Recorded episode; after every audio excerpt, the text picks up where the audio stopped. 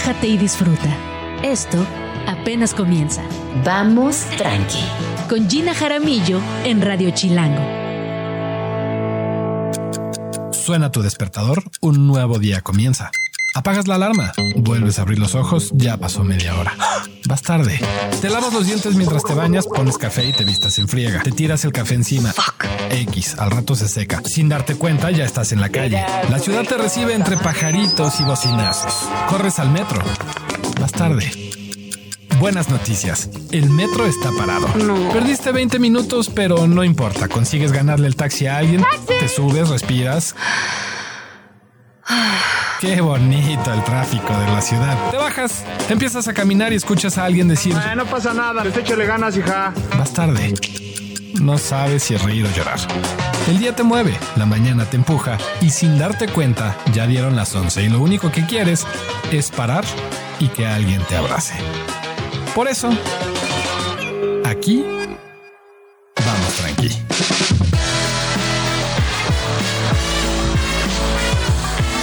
Muy buenos días, bienvenidos a Vamos Tranqui. Son las 11 de la mañana. ¿Qué fue ese chispazo en el micrófono? Chispazo de lunes. Espero que le estén pasando increíble. Me da, me da mucho gusto estar de regreso en la cabina. Extrañé mucho la cabina estos días. Es lunes 4 de diciembre. Estamos completamente en vivo desde el 105.3 de su FM. Y les recuerdo que también nos pueden acompañar vía streaming, ya sea en YouTube o Facebook Live. El día de hoy eh, les quiero contar que estuve en Guadalajara el fin de semana y desde el miércoles pasado en la, en la FIL, que sin duda se consolida a ser eh, como el evento más importante de literatura en nuestro país. Estoy muy emocionada porque lo que vi por primera vez, y miren que llevo muchos, muchos años yendo a la FIL, lo que vi por primera vez fue a públicos nuevos, públicos muy jóvenes, es eh, innegable que la, la, transformación de la FIL es una realidad. Hoy se posiciona como una feria que abarca muchísimos géneros, muchísimas edades, pero quiero enfocarme en esta gente joven. En años pasados, eh, si bien durante los días de escuela se veía mucha participación juvenil e infantil, les quiero contar que esta, esta FIL todos los días, en todo momento, había gente comprando, preguntando por libros, consumiendo libros, llenando las salas de las presentaciones. Y eso es muy grato porque a veces pienso que durante la pandemia dejamos de ver eh, a cierta generación, ¿no? Una, una generación que antes de irnos a la pandemia eran muy chiquitos y que ahora vuelven con 17 años, 18 años, transformados en adolescentes o ya casi adultos. Y de verdad que para mí fue eh, pues muy impresionante, así lo diría, ver a este público tan distinto, tan eh, presente y tan involucrado con la, con la literatura contemporánea sí, pero por otro lado vi eh, mucho intercambio de manga, por ejemplo, y muchos creadores de contenido y mucha gente que eh, antes no veía en la feria. Así que debo reconocer que me encantó. Me traje un montón de libros de la feria, ya les iré compartiendo en arroba Jean Jaramillo, algunas de las cosas que pude conseguir, que, puse, que pude comprar, eh, de las cosas que también creo que más disfruté fue conocer nuevas editoriales como Niño Editor, una editorial argentina que me parece que es genial, que es alucinante, que recupera libros infantiles de los años 60, de los años 50 y hace nuevas reimpresiones. Eh, también debo reconocer que eh, el tema de la poesía sigue muy vigente, eh, las mujeres otra vez, ¿no? Este, llevándose de calle todo lo que, lo que sucede en la fila, la de la Cerda de una excelente presentación con un eh, salón lleno, abrazo grupal estuvo por ahí. También vi, por ejemplo, muchos días me encontraba en los pasillos a Almadelia Murillo y comentábamos ¿no? de, lo, de lo fascinante que es llegar a la FIL. Otra de las innovaciones que debo de reconocer y anotar son los stands. Ahora los stands son interactivos, tienen photo opportunities, tienen eh, una nueva dimensión, no solamente porque sean más amplios o, o, más luminosos, sino porque tienen varias capas de lectura. Tienen una capa donde participan distintas edades, pero también donde nos podemos acercar desde la parte digital. Mucho desdoblamiento hacia lo, digital, ya sea desde códigos QR, podcast, TikTok. Eh, incluso eh, momentos muy sutiles que se hacían presentes en, las, en los stands, así que definitivamente la, la, lo más novedoso se reflejó también ahí, en los stands, mismos espacios que por años lucían similares y que ahora, pues sí, me atrevería a decir que tenían salitas incluidas, que tenían... Eh, pues otra dimensión. La verdad es que sí vale mucho la pena. Fíjense en todo lo que ve en la FIL y yo personalmente pues muy agradecida con quienes asistieron a la presentación del Guardián de los Quesos, que me acompañaron en este proceso. Fue muy particular esta presentación porque como saben mi libro es un libro para infancias y en la sala había más personas adultas que infancias, así que fue muy bonito también reconocer cómo eh, impacta esta historia en las personas adultas, los comentarios, eh, los apuntes. Así que bueno, yo regreso llena de buena vibra, muy vitalizada, con nuevas lecturas por delante y con mucha emoción de lo que sucederá el año que entra. Uno de los, de los libros también súper interesantes y que me encantan eh, es uno que se llama Los niños sí lloran.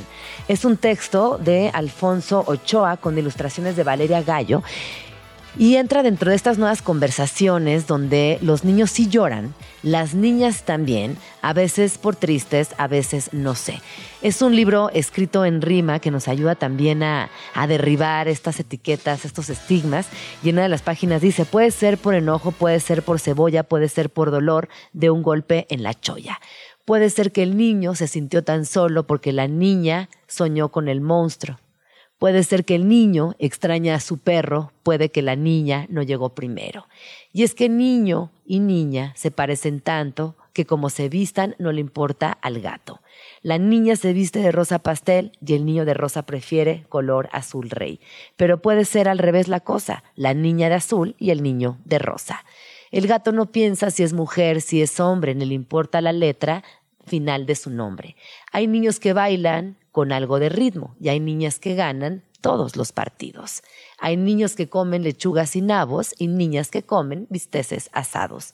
Hay niños pequeños y niñas grandes que escalan montañas y doman gigantes. Y así continúa este libro escrito en rima, escrito por Alfonso Ochoa con ilustraciones de Valeria Gallo, Los niños sí lloran. Una invitación a que obviamente eh, tiremos por la ventana todos los estigmas y todos los mandatos sociales y que creo que de la FIL fue de lo más bonito que encontré.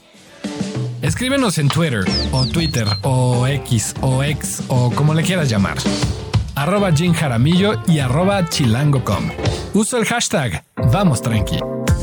11 con 11 minutos. Es momento de pedir un deseo. Son las 11 con 11 y seguimos aquí en Vamos Tranqui. Y ahora vamos a hablar de una exposición que recientemente inauguró en el Museo Universitario del Chopo y que lleva por título El fin de lo maravilloso. Está conmigo aquí en la cabina de Vamos Tranqui, Carol Boley Reyes. Ella es curadora de esta exposición y nos va a contar acerca de todo lo que lo que tiene que ver con lo maravilloso, ¿no? ¿Qué es lo maravilloso? Podríamos empezar por aquí. Eh, es una categoría que ha cumplido distintas funciones a lo largo de su tiempo. Es importante también destacar que su etimología proviene de la palabra mirabilia, que implica algo visual.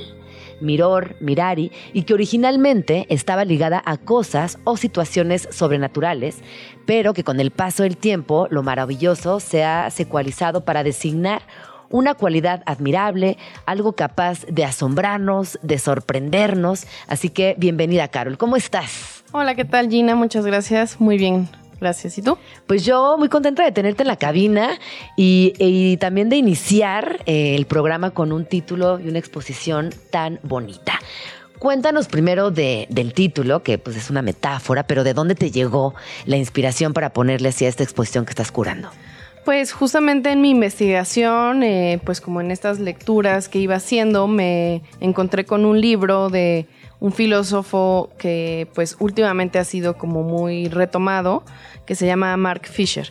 Y bueno, él en este libro habla como del cyberpunk y de pues como esta estética más de la ciencia ficción eh, eh, ochentera pero eh, ahí había un capítulo que se llamaba así, El fin de lo maravilloso, entonces justamente lo retomo como una metáfora para referirme a pues cómo está cambiando de cierta manera eh, como la condición de, eh, del arte a partir de la incorporación de las nuevas tecnologías y de este como imaginario popular. A veces pareciera que ah, vamos como en un bucle, ¿no? Vamos y venimos. Ahorita tú hablabas de estética, de también elementos fundamentales de cierta época. Y yo aquí estoy eh, dentro de mis notas leyendo que esta exposición reúne el trabajo de 15 artistas y dos colectivos nacidos alrededor de la década de los 90 que justamente ahorita hay una regresión no solamente a, los personajes fundamentales de los 90, llámese, este, no sé, desde Robocop, Pokémon, eh, Sailor Moon. No, Sailor Moon, manga japonés, incluso música. Eh, en lo electrónico eh, y, que me parece que es bien interesante también ver cómo estas tendencias van y vienen. Y luego en las segundas o terceras revisiones te incorporan al arte, ya desde un lugar también social, principalmente social. Sí, Sí, pues justamente estas caricaturas que incorporan, ¿no? estos artistas que como pues dijiste son jóvenes, ¿no? su rango de edad va entre los 27 y los 36 años. Eh, pues justamente son personajes que eh, con los que eh, ellos y ellas crecieron, ¿no? Que fueron incorporando en su imaginario, pues a través de la televisión, de los primeros usos de internet. Entonces, pues sí, o sea, formó parte de, pues de esa como educación con la que fueron creciendo. Claro, que también eh, se les llama la generación Nickelodeon que son una generación que por primera vez estuvo expuesta a colores muy vibrantes, a sobresaturación de imágenes, a diálogos hiperveloces y que es todo esto que tú estás mencionando, que quienes crecieron con esta generación Nickelodeon, yo soy un poco más grande, yo no soy generación Nickelodeon, pero mi hermano sí. Y sí recuerdo con, con mucha claridad verlo enfrente de la tele con este sobreestímulo, que MTV honestamente se quedaba lento, ¿no? Se quedaba corto frente a todos estos nuevos estímulos. Y que me parece bien interesante esto que tú mencionas, porque si bien eh, los artistas que participan crecieron con todo esto, hoy a la distancia lo recuerdan con nostalgia, hacen una revisión muchísimo más profunda. Y cuéntanos, ¿qué te encontraste con, con este diálogo con tus artistas? Sí, justo eh, pues fui dándome cuenta que si bien sí son personajes nostálgicos, porque recuerdan a lo infantil, a, a lo lúdico también, eh, las obras como tal no van en un sentido de añoranza, como de recordar qué bonito era la infancia, sino más bien se incorporan de, desde diferentes acercamientos. ¿no? Entonces, ahí, por ejemplo, en la exposición hay una sección que reúne obras que eh, utilizan esta iconografía como en un sentido de crítica social. Mm. Entonces ahí este, hay, por ejemplo, unas... Eh, pues hay temas alrededor, alrededor de eh, la apertura de México al, mercado y al neoliberalismo. También pues algunas reflexiones que tienen que ver como con la importación y exportación de productos agrícolas. Eh, entonces, bueno, esa es una sección. También tenemos otra sección de la exposición que tiene que ver más con los recuerdos y cómo hemos introyectado y llevado hasta el presente eh, todo ese imaginario pop, por decirlo de alguna manera.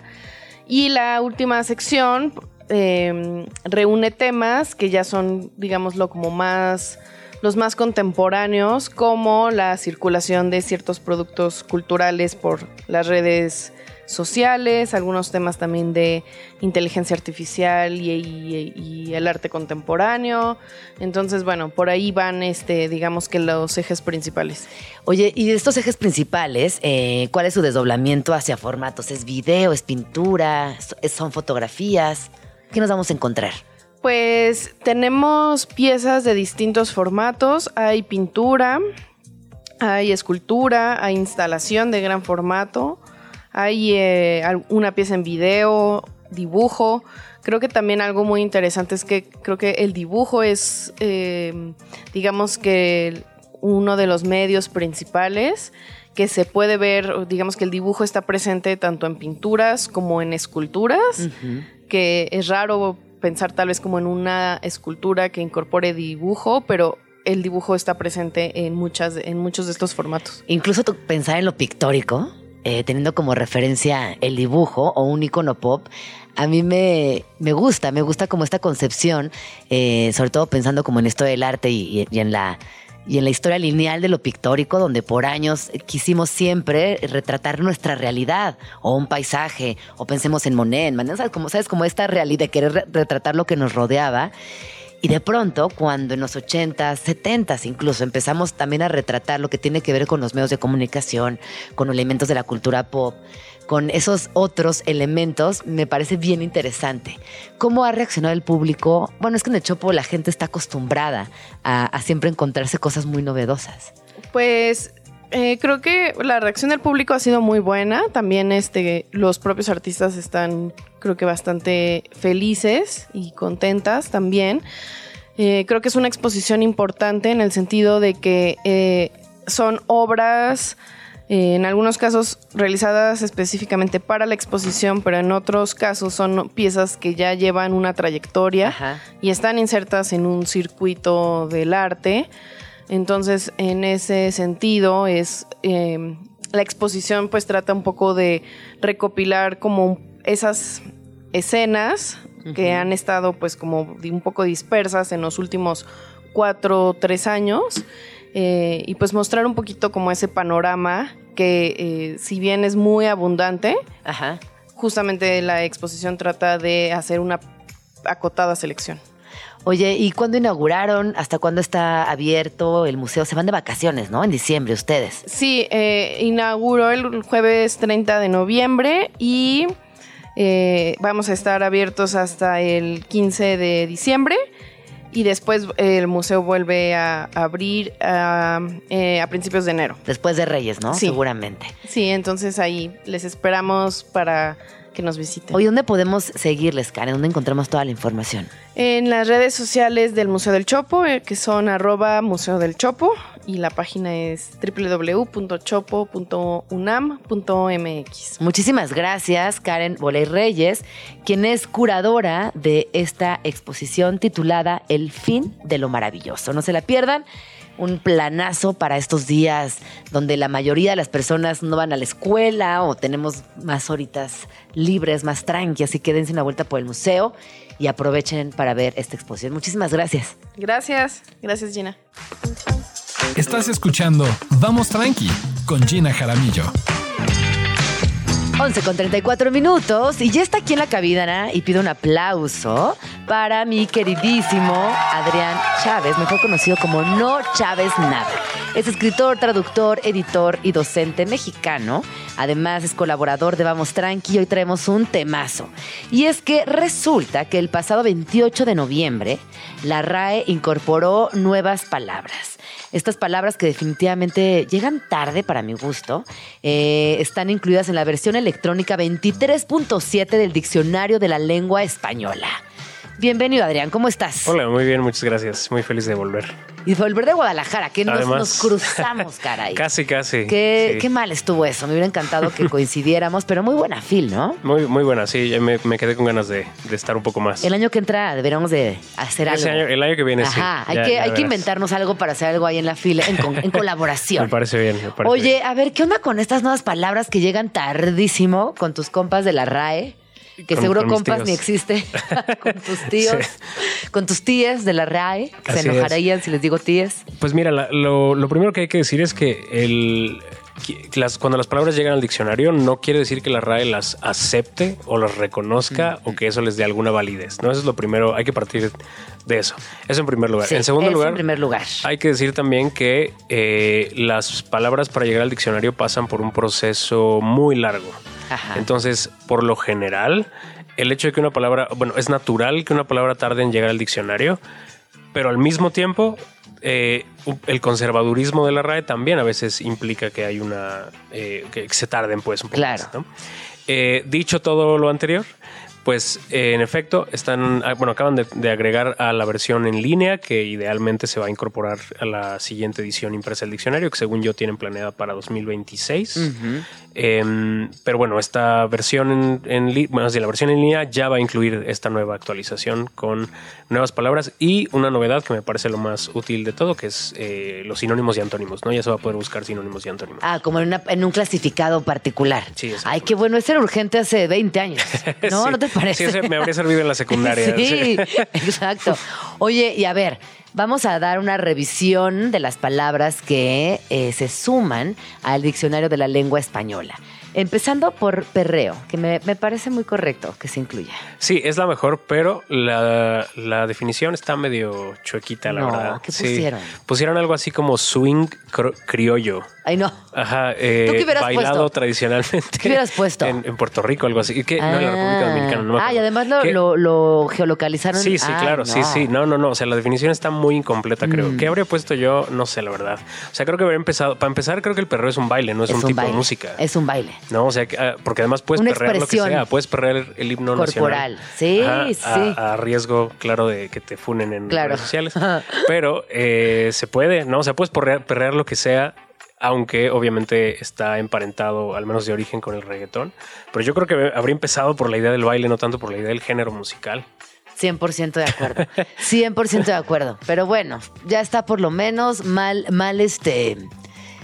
¿Cómo se dice? Mal redactado. Sí, no bueno, mal. o sea, es, mira, esa es la cosa con la, con las, con el, con todos los diccionarios, ¿no? Pero en particular con el diccionario eh, de la lengua española, em, pasa por un proceso en el que hay varios filtros que obviamente pueden sesgar tanto la elección de las palabras como la, la definición. O sea, para que una Claro. palabra entre tiene que llegar al, al Instituto de Lexicografía y eso lo puede proponer un miembro de la RAE, la gente desde el sitio web, pero después tiene que haber como un... O sea, hay varios filtros en los que, por ejemplo, los propios miembro- miembros de la RAE, el instituto, las comisiones del instituto eh, documentan el uso de la palabra y en la documentación pueden encontrar cosas que no necesariamente coinciden con la realidad. No, yo creo que también tendrían que incluir en, en ese, en esa mesa directiva a personas jóvenes, a personas que están utilizando esas palabras, que están en la calle y que pueden precisar muchísimo más el significado.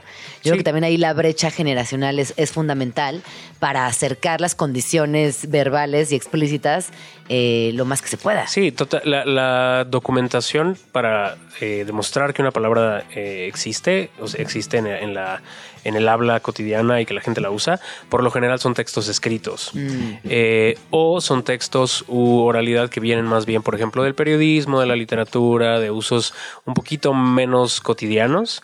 Entonces, eso puede hacer que se pierda. Eh, pasó, por ejemplo, hace poco que incluyeron la palabra mamitis, pero no incluyeron papitis. Y no es tanto que hubiera un sesgo como tal de la RAE, que un poco, o sea que sí, Sí. ¿no? Pero por otras razones, Ajá. sino porque obviamente mamitis está mucho más documentado que papitis. Entonces, Claro. por eso tiene sentido que aparezca en el diccionario una y la otra no, pero obviamente, eh, digamos, ahí hay un problema con la documentación, no tanto con, con el hecho de que la quieran o no. Por Claro, claro. ¿Qué otra, Adrián? ¿Cuál otra palabra? Mira, de las que más me gusta, bueno, hay una que es muy chistosa que no utilizamos en ningún lado, salvo en España, que es chung- chunga chunga, chunda chunda, algo así. Ajá. Que es, ¿Qué es en eso? realidad es el equivalente a lo que en México eh, eh, diríamos punchis punchis. Ah, Sí, porque a la música ajá, igual. La bien. música Ajá, electrónica, pero exacto, esa la- palabra se usaba hace 10 años. Exacto. Ya no se usa punchis Sí, Bueno, no punchis. sé si en España se sigue usando chunda chunda, Ajá. pero pues ya llegó al diccionario. Ajá, eh, 10 años después. Exactamente, pero bueno, eh, en otros lados diríamos más bien, o decíamos decía, más bien. decíamos punchis punchis. Sí, sí, ya es como muy de tía, de tío. Sí, no, ya Pero- no se usa punchis punchis. Así es. Pero está también, por ejemplo. Y si la usan, ya no la usan. Sí, claro, sí, no, exacto. Si todavía la usan, más bien. momento de cancelarla. Es más, cuando llega el diccionario es momento de dejar de usarla. Es momento de dejar si ya de la vio la usarla. RAE, es como los memes, ¿no? Ya cuando lo usa una marca un político, Ya, murió el meme. Ahí muere. Lo mismo acá, si ya, la, ya lo consignó la RAE, es momento de, que, de dejarla morir. Totalmente. Así es. Pero bueno, no, de hecho no, porque hay otras palabras, por ejemplo, la, la- te- iba a decir, ¿no? Video arbi- arbitraje. Video arbitraje, sí, el bar. El VAR, el VAR, el VAR. Sí, ese que yo no sé gran cosa de fútbol, pero me imagino que es una cosa muy importante. Es muy importante. Pero ¿sabes para qué sirve el varón? Sí, que intuyo, ¿no? Como es como estos videos que Revisan. graban para revisar Ajá, las jugadas las y tal. jugadas, Ah, bueno, ese ya llegó al diccionario. Y también, por ejemplo, la frase no binario, que, Ah. ajá, que me imagino, no, no la he revisado, la verdad. Me imagino, obviamente no es una palabra, o sea, no es una, no, no está, no tiene una entrada propia, me imagino. Más bien, supongo, está añadida a la definición de binario. Ya, no sé, en el diccionario a veces vienen abajo de la definición, vienen como frases eh, que, en las que suele utilizarse esa palabra específicamente, entonces me imagino que... Por ahí está no binario. Muy bien. ¿Cuál otra te, te acuerdas? Me acuerdo, por ejemplo, de. Ah, esta es muy bonita, Kryptonita.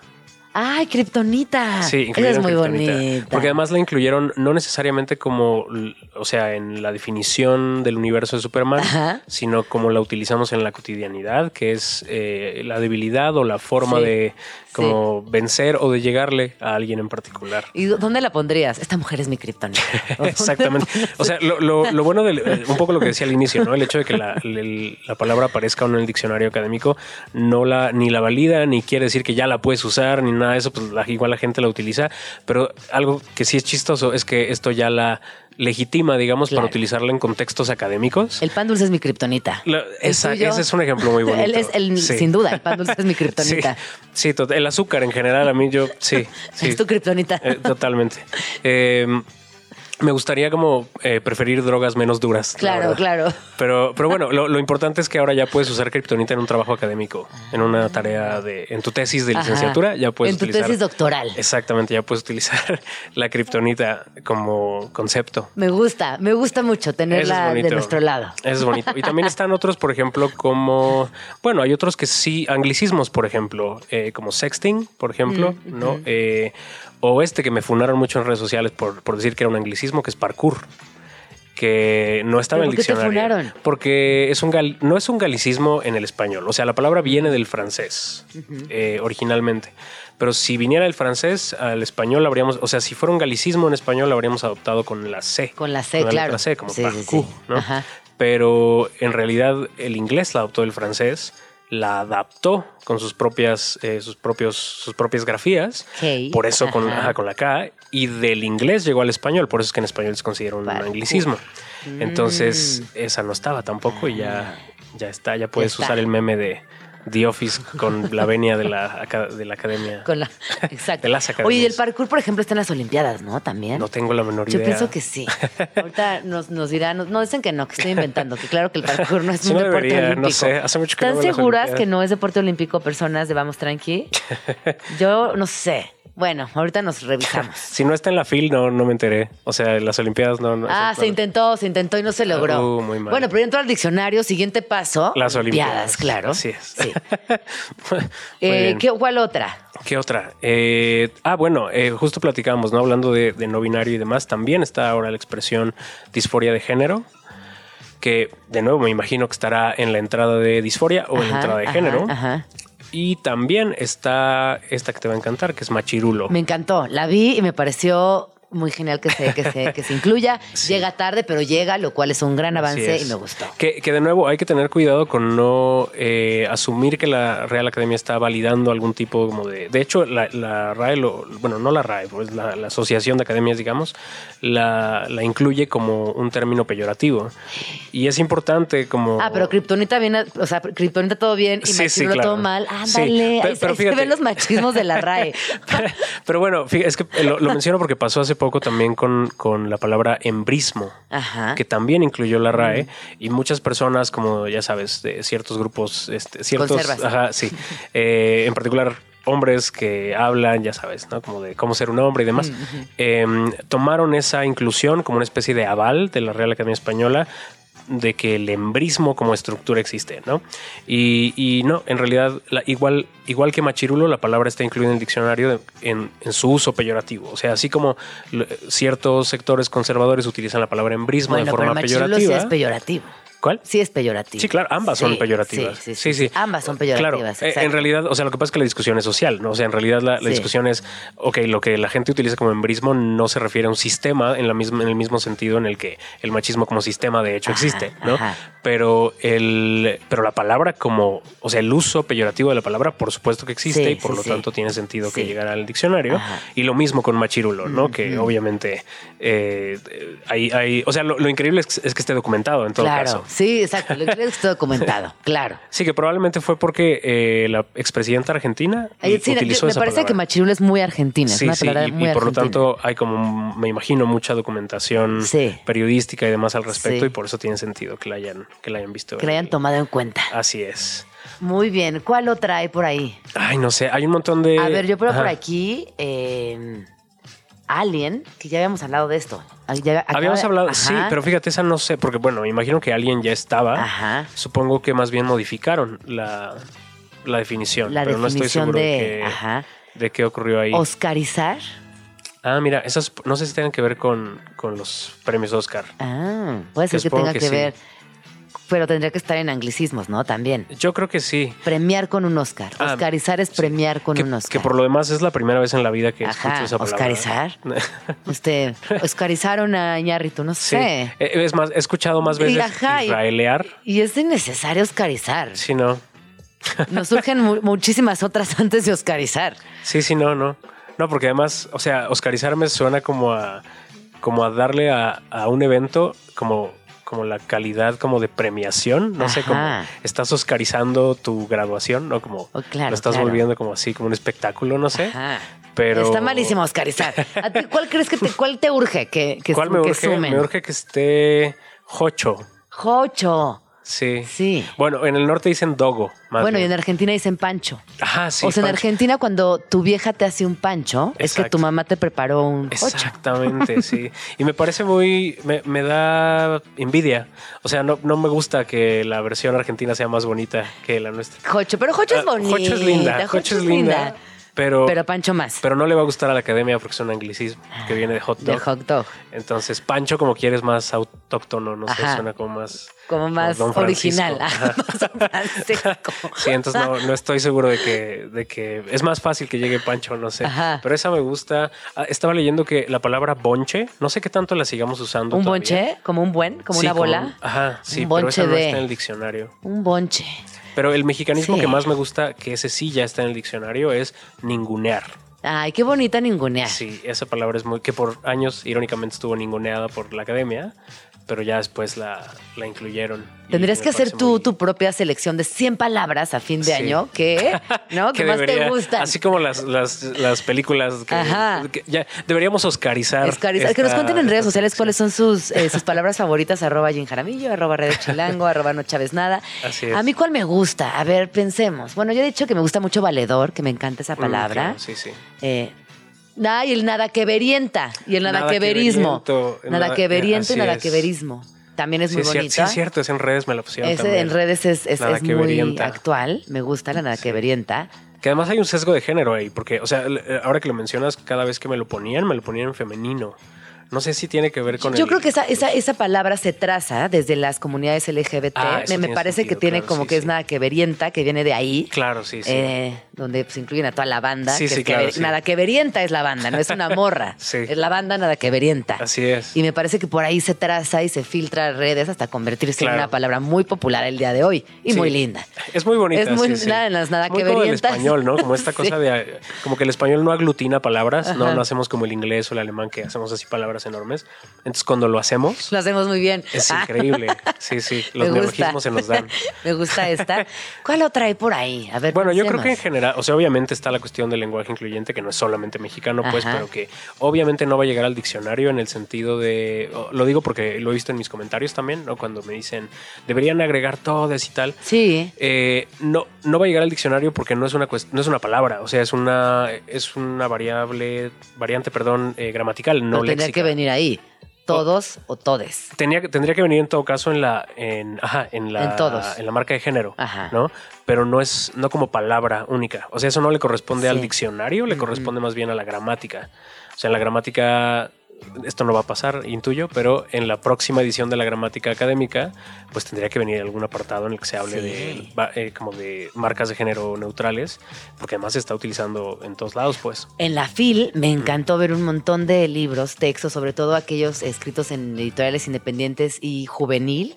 Muchas eh, publicaciones con lenguaje incluyente. Me, me pareció, fíjate que por primera vez, muy notorio. Sí, sí. Y me dio alegría también encontrarme con esa FIL que ahora tiene esa... No, deja tú la apertura, porque la apertura no es de la FIL, sino que es como de todas las editoriales es justo que están abrazando mucho el lenguaje incluyente y que ya es evidente. Y de los escritores y creadores y demás, ¿no? Y, y les creadores. Sí, yo también, yo, yo de hecho presenté un libro que eh, está escrito en- con marcas de género neutro y este y es, está editado por el Fondo eh, del Estado de México. Entonces, o sea, incluso como editoriales que uno asumiría un poco más Claro. solemnes, más eh, como respetuosas, digamos, de las, de las pautas académicas, en realidad están dando como, car- como ¿Qué libro presentaste? Presenté Cuéntanos. Nadie reza por mí, Ajá. de un querido amigo que se llama Carlos Atzin. Ajá. Es un ensayo eh, muy, muy lindo. Bueno, no sé si lindo es la palabra, pero es muy, eh, muy poderoso sobre el... Todo gira en torno a la idea del juego, Mm. pero está eh, como, mete ahí como eh, do- eventos históricos como el 9-11 o la, Mm. la matanza de Columbine y demás. Y es como una reflexión sobre la mas- masculinidad, cosas así.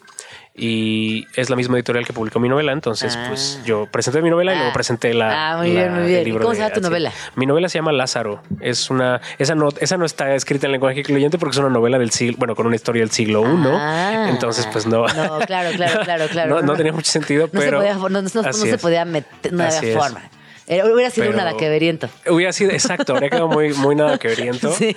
Y habría, se habría percibido como un intento de oscarizar la Judea del siglo I. Entonces, pues decidí no hacerlo. Muy pero- bien. Pero sí, ahí Muy está. bien. Ahí está. Oye, bueno, entonces repasemos rápido. Bar, Oscarizar. Ah, Pixelar, que no la Ah, mencionamos. pixelar, sí, sí. Y, y pixelar que además, eh, justo platicábamos, ¿no? Al inicio que en realidad, ah, no, creo que a los españoles no les gusta como... Pixelear. Sí, no les gusta. Supongo que allá lo dicen pixelar, Ajá. pero no les encanta que adoptemos verbos con ese hiato, ¿no? Con ese EA. Ajá, ajá. Eh, entonces prefieren el verbo pixelar, aunque nadie lo use. Todos decimos pixelear. Pixelear, ajá. Eh, luego también por aquí eh, tenemos machirulo, que ya dijimos, perreo no binario, disforia de género y... Ah, bueno, ¿y qué pasó con patriarcado y matriarcado? Nos, me imagino que debe haber habido una modificación para hacerlas. No sé si las. las eh, es que no sé si las hicieron equivalentes o lo contrario. no, Ah, porque. Porque no son equivalentes. No, no son. O sea, son. No. En principio, digamos, en el sentido literal del término, sí. O sea, en el sentido de una familia liderada por un padre, opresor. una madre. Ajá, Ajá. Yo creo que más bien lo que hicieron fue, al margen de esa, de esa acepción equivalente, añadieron esta otra que tiene que ver con un sistema social, no tanto con una organización Ajá, familiar. ajá, ¿no? Con ajá, una- o- social en el sentido, ¿no? De que Sí, el líder, digamos, sí. de la tribu, ¿no? Sino más Sí. bien como un sistema social. Esa no la he revisado, pero Ah. está interesante. Me gusta. Bueno, luego tenemos parkour, que ya hablamos de los extranjerismos, que ahí también se podría. Ah, no, bueno, y Big Data y Cookie, Big Data. Banner, todos esos son. Sí. También. Que con Banner pasa algo chistoso porque me da la impresión de que sí la utilizamos, pero creo que ya hasta la tenemos como eh, ad- adaptada a las grafías en español. ¿Banner? Sí. ¿Y cómo me da se dice o sea, banner? bueno, no, no, no. O sea, creo que es Ah, se igual. dice pero banner, pero se escribe con una se N. escribe con una sola N y con tilde. Ah, banner. O sea, yo siento que sigo escuchando, perdón, viendo mucho banner en inglés, pues, pero creo que me da la impresión de que Es como póster. escrito. Ándale, sí, como póster. Porque además es, es- Sí. es una palabra muy fácil de Sí, adaptar a las sí, grafías del español sin, sin que como se deforme mucho.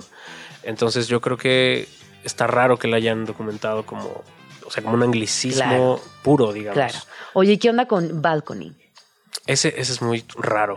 Eh, y creo que además es una cosa muy española también. No existe. Yo nunca en No, mi vida la había escuchado. No, y además es un. Es como saltar de un balcón, algo así, ¿no? Ajá, Es saltando un, es- balcón. Es práctica que consiste en saltar a la piscina de un hotel desde el balcón o la terraza de una habitación, generalmente por diversión. Así es. Y peligrosísimo y no se me hace que te... No lo digan, no, qué no tontera. Ajá. No, no, no. Esa Ray, ¿qué y- onda? Fíjate, creo que balconing es una. Es como prima hermana de otra palabra que se llama. que es puenting, Ah, que ajá. son un caso bien extraño de anglicismo en el que no se usa. O sea, no. Estas, estas palabras que parecen palabras del inglés porque terminan en ing, ING, ajá. no existen en inglés. Claro. O sea, en inglés nadie dice, bueno, no sé balconing, pero al menos puenting, por ejemplo, no existe en inglés porque la palabra puente pues es, es, eh, Claro. española. Pero creo que hay hablantes en particular en España. No sé si de hecho se debe a que tiene una distancia mayor con el inglés. O sea, en, en México no Pero es como decir chambing. Sí, sí decimos chambing. Bueno, es verdad, sí, decimos chambing. sí. pero de forma irónica. de forma irónica. No, sí. puenting es una cosa muy seria. Ay, muchas gracias por venir. a Vamos Tranqui. No, al ¿Dónde te seguimos? Eh, arroba no chaves nada en TikTok, Twitter, Instagram, Threads y ya. Bueno, sigamos chambing. Muchas gracias. Escríbenos en Twitter o Twitter o X o X o como le quieras llamar. Arroba Jim Jaramillo y arroba chilango.com. Usa el hashtag Vamos Tranqui. 12 con 1, seguimos aquí en Vamos Tranqui. Vamos a entrar de lleno a un tema que es fundamental y que no debemos soltar, porque si bien ya pasaron eh, algunas semanas desde que el huracán Otis impactara en Acapulco, las consecuencias no cesan. Y no solo eso, sino que ahora tenemos que fijarnos en lo que sucederá a mediano y a largo plazo. Para platicar de esto me acompaña el día de hoy Diana Medina. Ella es responsable de análisis y fortalecimiento institucional, es doctora en ciencias sociales por la Flaxo Argentina y tiene experiencia en proyectos de monitoreo, evaluación e investigación. Trabajó como coordinadora del Observatorio de Familia en el gobierno de la ciudad de Buenos Aires, encargada de monitoreo y evaluación en Fundación Juconi y otros proyectos de investigación y evaluación en México, Chile y Argentina. Hoy vamos a platicar acerca de la campaña que lanza Fondos Semillas llamada Mujeres Reconstruyendo Guerrero para brindar apoyo a mujeres y niñas en la reconstrucción de sus comunidades a mediano y largo plazo. Bienvenida Diana, ¿cómo estás? Hola Gina, muy contenta, estoy muy contenta de poderles invitar a formar parte de la reconstrucción de, Guerrero a través de las niñas y de mujeres de nuestro país. Oye, sabemos que las mujeres y las niñas están más expuestas a situaciones de abuso y violencias, también por lo que deben generarse planes de apoyo, como tú bien mencionas, a mediano y a largo plazo. Eh, según la ONU, las mujeres y las niñas enfrentan un riesgo 14 veces mayor de favorecer en desastres naturales en comparación con los hombres. Y aquí me gustaría eh, saber por qué, por qué mueren 14 veces más nosotras? ¿Qué está pasando ahí? El número, el número duele, ¿no? El número impacta. Em, las mujeres tenemos asignados roles de género históricamente, los cuales nos dejan en desventaja. Y esto es algo que vemos, o sea, este, este informe que tú mencionas, pero también la Organización Mundial de la Salud, pero también cuando vemos cuántas personas murieron en distintos ciclones, o sea, vemos que estos números están repite y repite. Y entonces vemos dos cosas. Una, desde, eh, eh, o sea, cómo se visten las mujeres, ¿no? Cómo las mujeres están en un momento em, o no les dejan aprender a nadar. O claro, si traes un vestido larguísimo y está temblando, no puedes salir corriendo. Te atoras, te caes, te tropiezas. O nunca te enseñaron a sobrevivir, ¿no? Porque siempre estás con esta mentalidad de yo soy a la que tienen que rescatar. Ok, eso puede ser por un lado, pero por el otro lado también está este otro rol que tenemos de siempre estar cuidando. Somos las que cuidamos adultos mayores, enfermos, nos dejan a los hermanitos. Entonces, pues cuando tú estás enfrente de un desastre, vas y ayudas a esas personas, ¿no? Y tú pasas a un segundo lugar. Entonces, esto se repite y se repite mucho. Las mujeres son constantemente las mayores víctimas de los desastres. Entonces, eso está por un lado. Ojo, eh, esto es a nivel global, no solamente en México. A nivel global. Y por el otro lado está también la parte de que las mujeres, al ser este, este rol que cuidan, también son las que pueden reconstruir sus comunidades. Mm. O sea, las que conocen cuáles son las necesidades que tienen el sistema, ¿no? Que tienen la familia, que saben en dónde están las tomas de agua. Entonces, eh, es ahí en donde nosotros estamos apuntando esta campaña de recaudación, que es Mujeres Reconstruyendo Guerrero. Estamos buscando recaudar 20 millones de pesos. Ya llevamos 10 millones, 270 mm. mil pesos al viernes. Em, con distintos donantes internacionales. O sea, nosotras tenemos experiencia en atender desastres. Estuvimos ahí en los temblores de 2017, estuvimos ahí con COVID. Entonces, hoy por hoy decimos, podemos tomar 20 organizaciones con 20 millones y queremos darlo a mujeres. Que justamente platicábamos ahorita fuera del aire que de ese desastre natural, el temblor de 2017, no se terminaban de recuperar del todo. Y de pronto llega Otis y es otro pues otro guamazo que nadie, nadie vio venir y que socialmente fue muy inesperado y que económicamente es difícil de contener. O sea, ya tienes un estado que es guerrero, que es de los más pobres, históricamente más pobres del país. Y si tú ahí empiezas a focalizar otra vez, las mujeres están en desventaja. Y si empiezas a, focalizar en las mujeres indígenas, mucho más en desventaja. O sea, el 90% de las mujeres indígenas tiene algún grado de pobreza, ¿no? No, mujer indígena, tercera edad. O sea, hay muchísimas otras variantes que podemos ir mencionando. Y si nos dicen, oye, el desastre te vas a tardar, o sea, y, te decía al inicio, ¿no? Obvio que la respuesta inmediata es importante. O sea, llevarles agua, llevarles pañales, todo eso es importante. Pero ¿y luego qué? O sea, ¿qué tipo de reconstrucción quieren tener? Y es muy bello en estas experiencias que hemos tenido que las mujeres empiezan a decir, no se trata solamente de construir lo que se cayó, sino qué tipo de comunidad quiero ahora, ¿no? ¿Qué tipo de posibilidades me brinda este, este desastre? Entonces, bueno. Y lo, que acabas de, mencionar es muy importante. Eh, necesitamos juntar dinero. Todo lo demás funciona, claro que ayuda, pero a mediano y largo plazo no es suficiente. ¿Qué harán exactamente con los recursos obtenidos? Nosotros lo, va, lo entregamos a organizaciones de niñas y mujeres. ¿Qué significa eso, no? Que nosotras no vamos y les decimos, ustedes necesitan reconstruir este, la iglesia. No, nosotras nos paramos junto y les decimos, listo, ¿cómo les echamos la mano? Nosotros les traemos dinero, pero ustedes son las que conocen su comunidad, ustedes son las que tienen los vínculos sociales, ustedes son las que conocen, pues sí, las necesidades que les surgen en este y cómo pueden también reaccionar tenemos historias con, los desastres de 2017 de organizaciones que dijeron, bueno, yo voy a comprar maquinaria para armar este, zapatos. Eso es lo que soy buena, ¿no? Entonces a partir de eso empiezo a hacer una reactivación económica. Pero luego tuvimos otra, otro grupo que dijo, no, yo quiero focalizar en alimentación. Entonces empiezan a, generar sus huertos y, animales de traspatio y entre ellas a compartirse cómo cuidar. Y entonces al menos la alimentación la tengo cubierta. Este, y eso tiene que ver mucho con una mirada distinta de no solamente llegar, a dar y decirles, ustedes tienen que hacer algo, ¿no? Sino, bueno, Oye, también, Diana, hay que decirlo, ¿no? Justamente después de, de, los sismos que se vivieron tanto en la Ciudad de México como en Guerrero, surgió una desconfianza colectiva porque mucha gente donó. Muchos fondos no llegaron a ningún lado. Sabemos de grandes personalidades que estuvieron recaudando y que después no supimos bien qué pasó. ¿Cómo hacer sentir a la gente o que sepan que con Fondos Semillas están eh, cooperando con una institución 100% legal, fidedigna, honesta y transparente? Pues así, tal cual. tenemos 33 años de experiencia, eh, eh, tenemos evaluaciones, pueden entrar a nuestra página semillas.org.mx para donar y para ver desde informes, informes contables, eh, las experiencias, quiénes son las personas a las que les dimos y cómo esas organizaciones se han logrado mantener. ¿no? Creo que eso es bien importante, no es nada más llegar y dar el dinero, salirte y ya darte una palmada en la espalda diciendo lo hice bien. muchas muchas personas hoy estamos diciendo, bueno, ¿y, ¿y qué más? ¿Y qué está, está haciendo?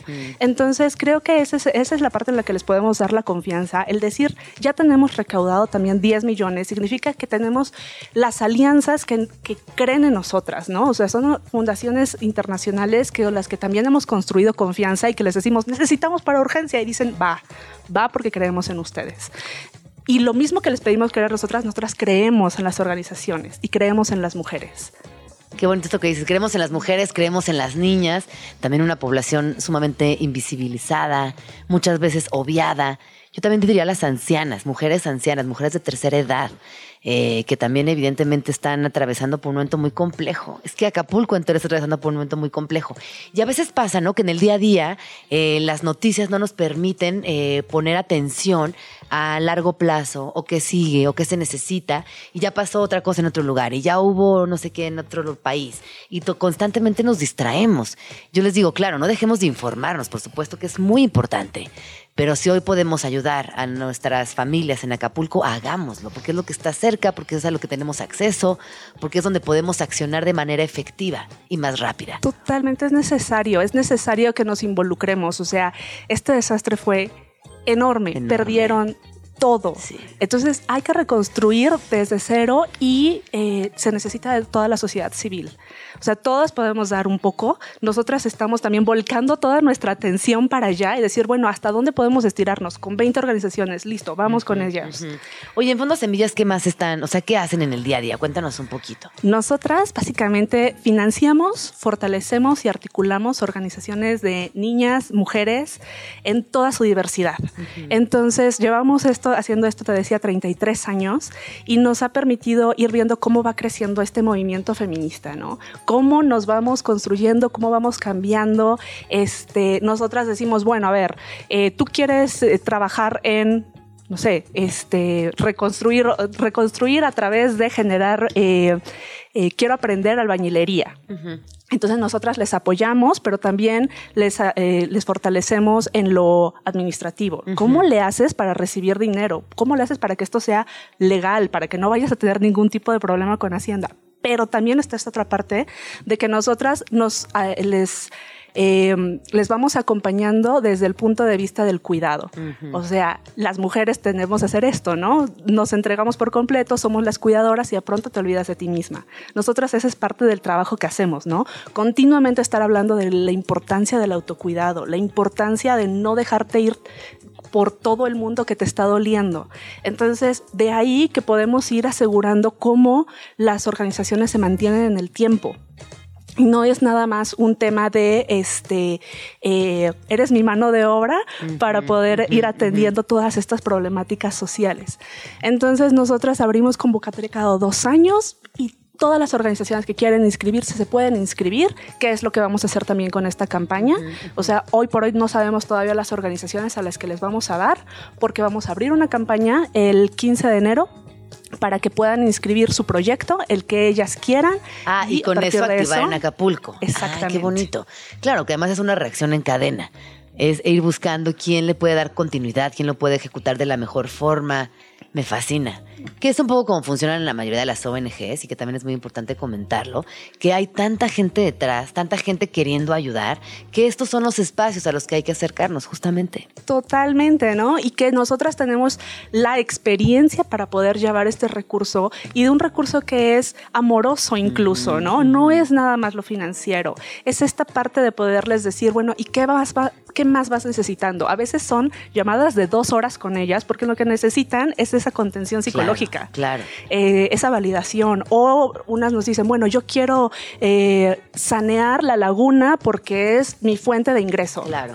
Ah, perfecto. ¿Sabes qué? En Baja California hay una organización increíble que te puede decir cómo hacerle. Y entonces empezamos a articularlas entre ellas para que también puedan esos saberes que entre todas vamos generando y que además esto, las activistas se meten hasta el fondo, o sea, Mm. y de pronto son buenas en eh, pasar leyes, pero también son buenas en dar atención psicológica y a veces también te generan un refugio, o sea, le hacen a todo. Y esto hay que potenciarlo. Sí, por supuesto, y apoyarlo para que siga existiendo. Recuerden que toda esta buena voluntad, todas estas ganas de querer ayudar, todo este amor compartido, no puede seguir existiendo si no, se, o sea, si no hay financiamiento. Y el desastre es tan grande, tan grande, que no hay un bolsillo individual que pueda cubrirlo. Por eso hacemos este llamado colectivo, para que todas las personas de a poquito eh, pongamos nuestro granito de arena y logremos, logremos que este proyecto siga adelante, que la rueda siga girando. Y también eh, pensemos desde la empatía lo que le está pasando a todas las familias que fueron víctimas de Otis, de verdad no tienen los recursos para salir adelante. Lo que tú decías al principio, ¿no, Diana? Lo que sucedió es devastador, nunca antes visto. Así es, nos duele, pero también nos lleva a activarnos. Así que les invito a entrar a Fondo Semi- Es muy fácil donar, es semillas.org.mx y ahí te llevamos de la mano. Perfecto. Y para que hacer gracias. deducible. Ah, además, ahí está. Además puede ser deducible. Así que aquí todo el mundo sale feliz. Ayu- ayudemos y hagamos también esta cultura de, de la de la donación. Yo veo, por ejemplo, en otros países que es algo que está eh, muy entendido, que la gente, poquito, no estoy diciendo quédate sin la mitad de tu sueldo, poquito, pero me parece que en México todavía tenemos mucho que trabajar en la cultura de la donación. Y por eso te decía hace rato lo de la desconfianza, porque hay algo que está permeado en, en la sociedad y no de ahorita, de mucho tiempo, quizás desde el 85, qué sé yo, antes. Pero es por eso importante decir que también esto ha cambiado, eh, son proyectos confiables, transparentes, con reportes, así que de verdad anímense a donar, hagan de la donación también un ejercicio eh, en lo cotidiano o cuando sea necesario, porque pues todo ayuda, todo ayuda. Muchísimas gracias por No, muchísimas gracias a ti. Agenda Chilango. En Vamos Tranqui, siempre hay plan. El Centro Cultural España en México abre sus puertas para darle la bienvenida a su nueva exposición curada por el colectivo Neri Vela titulada Liegues y Prácticas Relacionales, Gramatologías de la Urbe. La exposición reúne obras artísticas que tocan aspectos de la vida cotidiana en comunidad para establecer impactos emotivos de solidaridad y aliento entre sus miembros. Además de las conexiones de las personas con las ciudades. Una exposición que merece ser visitada, pues nos adentrará en temas de estética y política que se interconectan entre sí. No lo pienses mucho y visita la muestra en la sala de exposiciones del recinto. La entrada es gratis. Agenda Chilango. Ya vino Paul McCartney y Ringo Starr llegará el año que entra a la Ciudad de México. Sin embargo, las sorpresas de los Beatles no paran en Chilangolandia. El cuarteto de Liverpool llegará a la línea 7 del metro de la Ciudad de México. Sí, no escuchaste mal. Los Beatles dejaron atrás el Yellow Submarine para subirse a la limusina naranja. Una expo de los Beatles se presentará gracias al lanzamiento de la canción Now and Then, en la que la banda revive la voz de John Lennon, quien dejó este mundo hace más de 40 años. La muestra se compone de ocho fotografías donde se pueden ver diferentes momentos de los británicos. Es una colaboración entre la Embajada Británica, la productora Universal Music y Cultura Metro. Agenda Chilango. Cosas que solo de muertos se saben. ¿Te has preguntado qué pasaría si hoy fuera el último día de tu vida? Es una pregunta interesante y a la vez escalofriante. Es por eso que te invitamos a asistir a una nueva experiencia sensorial con aromas, texturas, sonidos, sabores y googles sensoriales basada en el libro tibetano de los muertos y en la obra de Elizabeth Kobler-Ross, experta en duelo y en el buen morir. La experiencia lleva más de 20 años existiendo y se trata de comprender lo importante de vivir como la muerte misma a través de tus recuerdos, tu imaginación, las vivencias e intuición. La obra estará disponible los viernes y sábados de diciembre en el Sensorama de la Colonia Roma.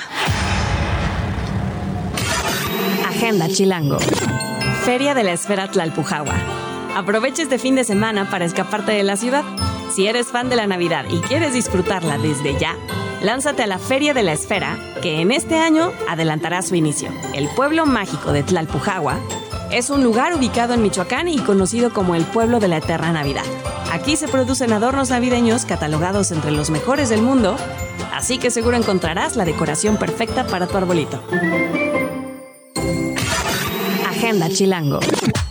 El espíritu de la Navidad ya está aquí, y con él el Team Navidad que ya le urge poner el árbol. Ejido El Cofre Santo Tomás, ubicado en el kilómetro 12.5 de la carretera Picacho a Jusco, es un gran mercado de artículos navideños para el hogar y arbolitos naturales para todos los gustos. Además, puede ser un gran pretexto para tener un road trip en familia e inaugurar las celebraciones decembrinas.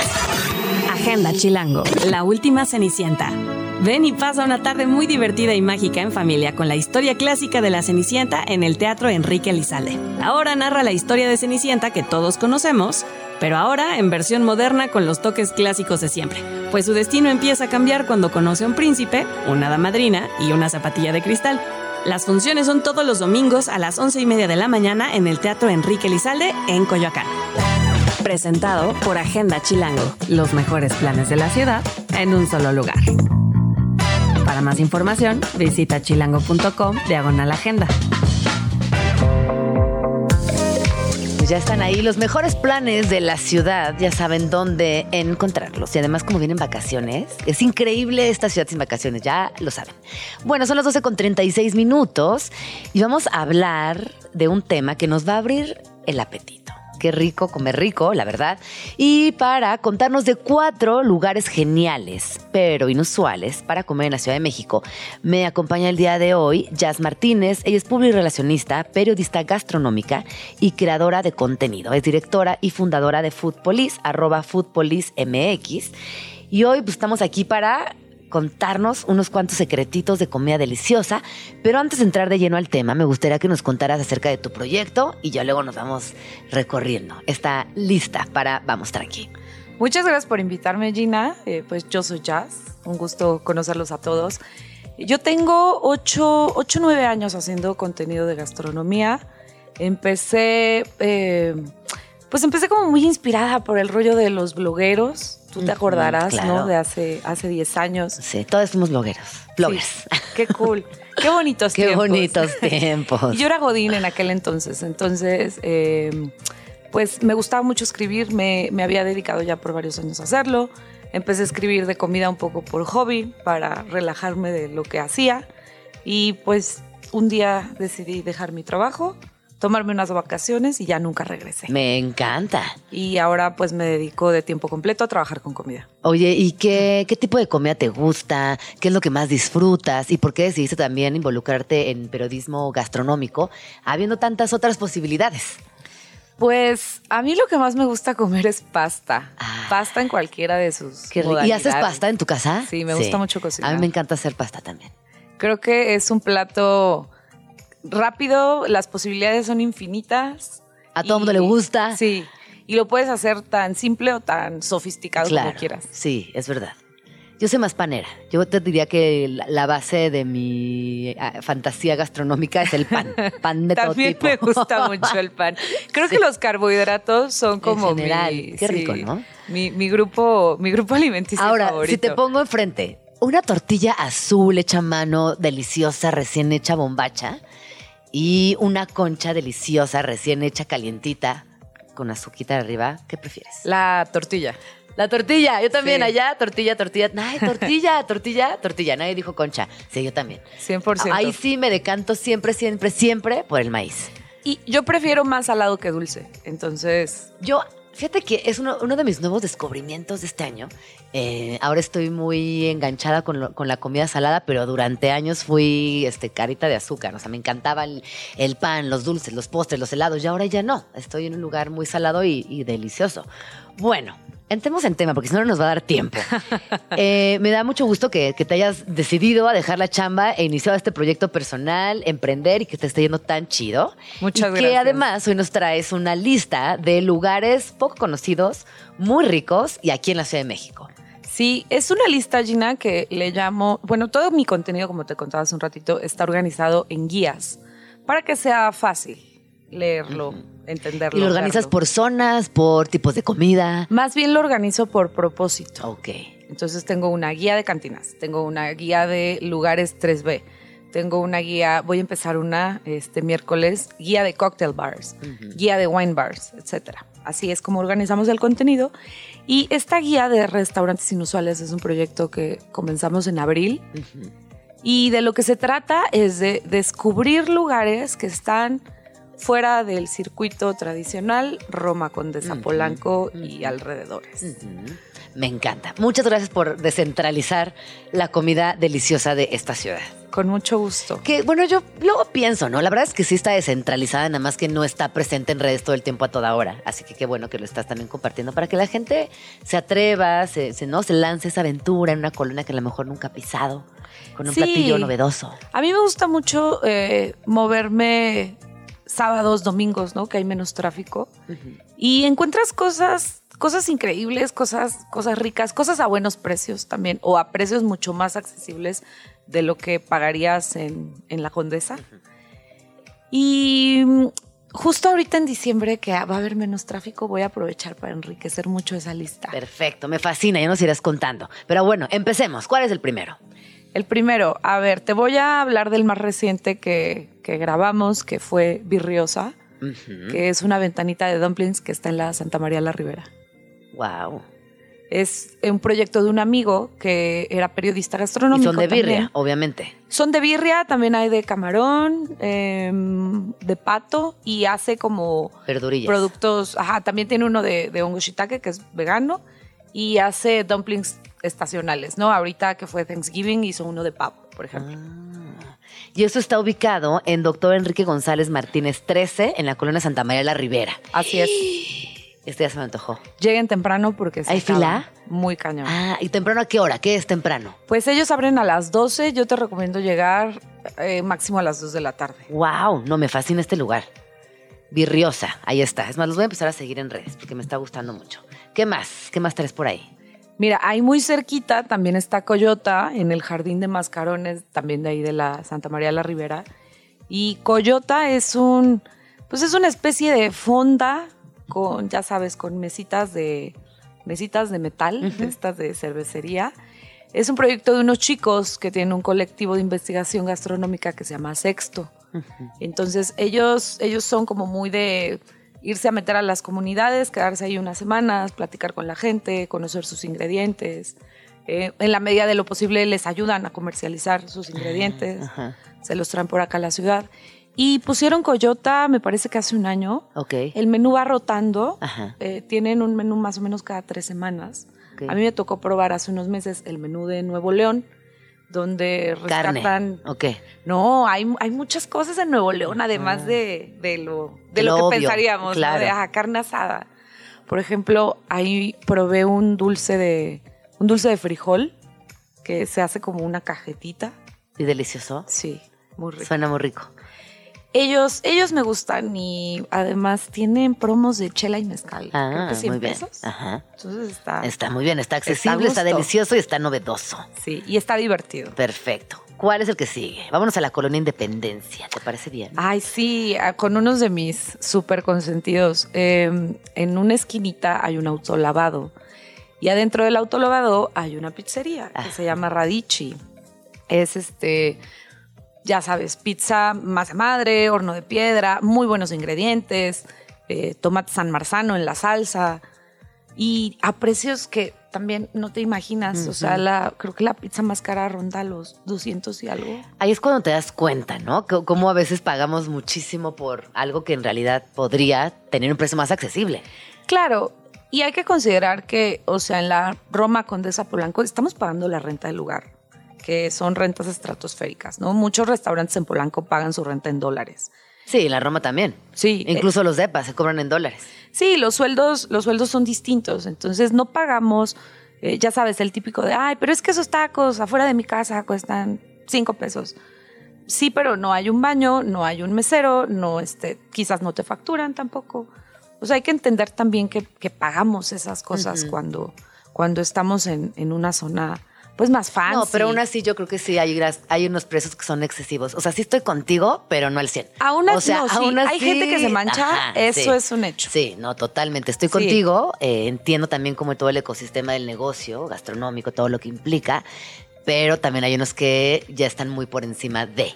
Sí, hablábamos fuera del aire de un lugar que vende la rebanada de pan en 80 pesos. Entonces creo que hay, hay como que un poco nivelar. Y a mí me encanta ir a, lo- a- como podría a la Colonia Independencia a comerme una pizza deliciosa y también un día a la Roma y Condesa, pero no sentirme, eh, eh, sí, como, como que a veces cuando siento ese abusito no regreso.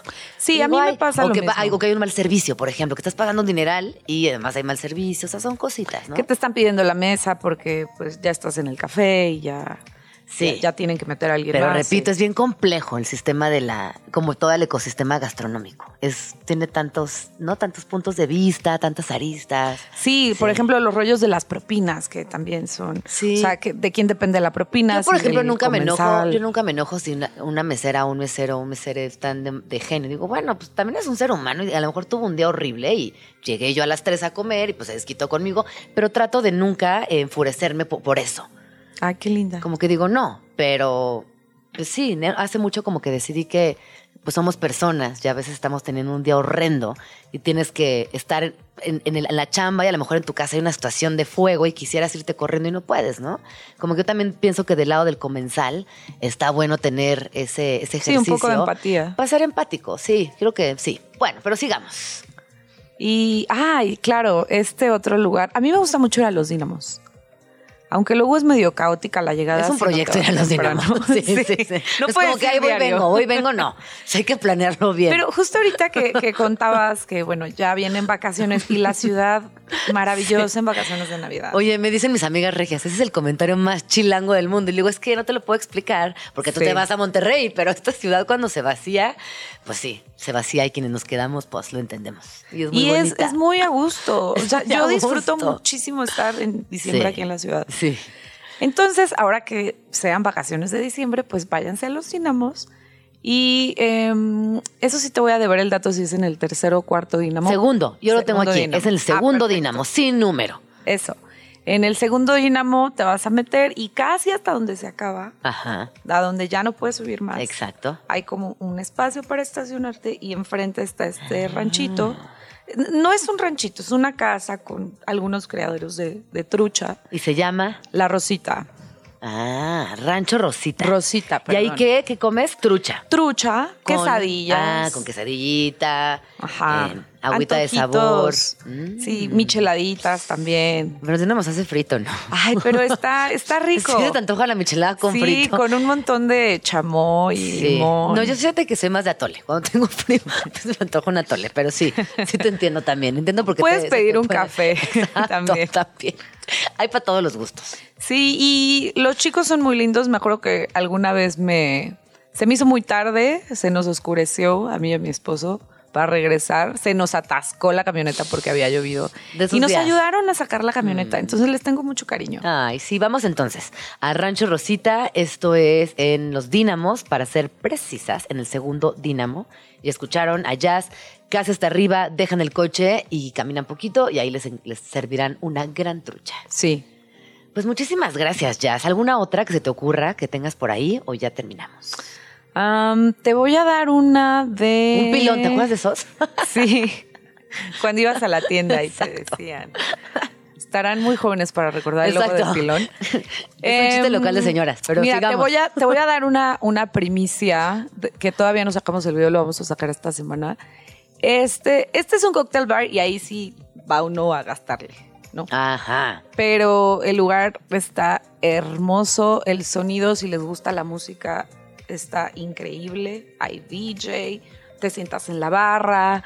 Eh, es un proyecto de- del chef Osvaldo de Lorea, que es este restaurante que está acá en la Escondesa. No, es Roma, es Roma. Ok, miento. ok.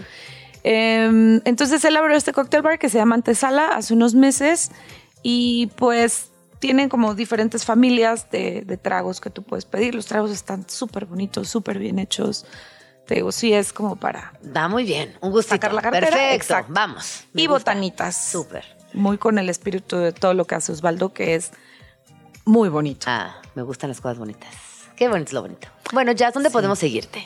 Pues me pueden seguir en mi Instagram como FutbolisMX y me encuentran igualito en TikTok, en Facebook y en YouTube, pero la verdad es que el YouTube no lo pelamos. Cada día menos, cada día menos, sí. Bueno, pues ahí está. Muchísimas gracias por venir a Vamos Tranqui. Gracias a ti, Gina, por invitarme. Y se nos está acabando el programa del día de hoy, pero no quisiera despedirme sin antes eh, recordar que el día de ayer, 3 de diciembre, fue el Día Internacional de las Personas con Discapacidad. Eh, seguramente pudieron ver mucho movimiento al respecto. Un día fundamental, sobre todo, eh, hoy nos, nos- enfrentamos a tantas crisis que evidentemente la diversidad es una causa por la que hay que abogar mucho, hay que ser incluyentes, inclusives. Y bueno, una de las, eh, bueno, la- pueden encontrar muchísima información en, en el sitio de Naciones Unidas, pero como nos queda poco tiempo, yo les quiero recomendar un libro que creo que es el primer libro que yo he encontrado escrito por una persona con discapacidad. María Florencia Santillán tiene 30 años, es de Córdoba, Argentina, y eh, ella es comunicadora, es feminista, es activista por los derechos de las personas con discapacidad. Ella es, creadora de contenido en redes sociales y trabaja dando charlas y conferencias de sensibilización sobre la discapacidad.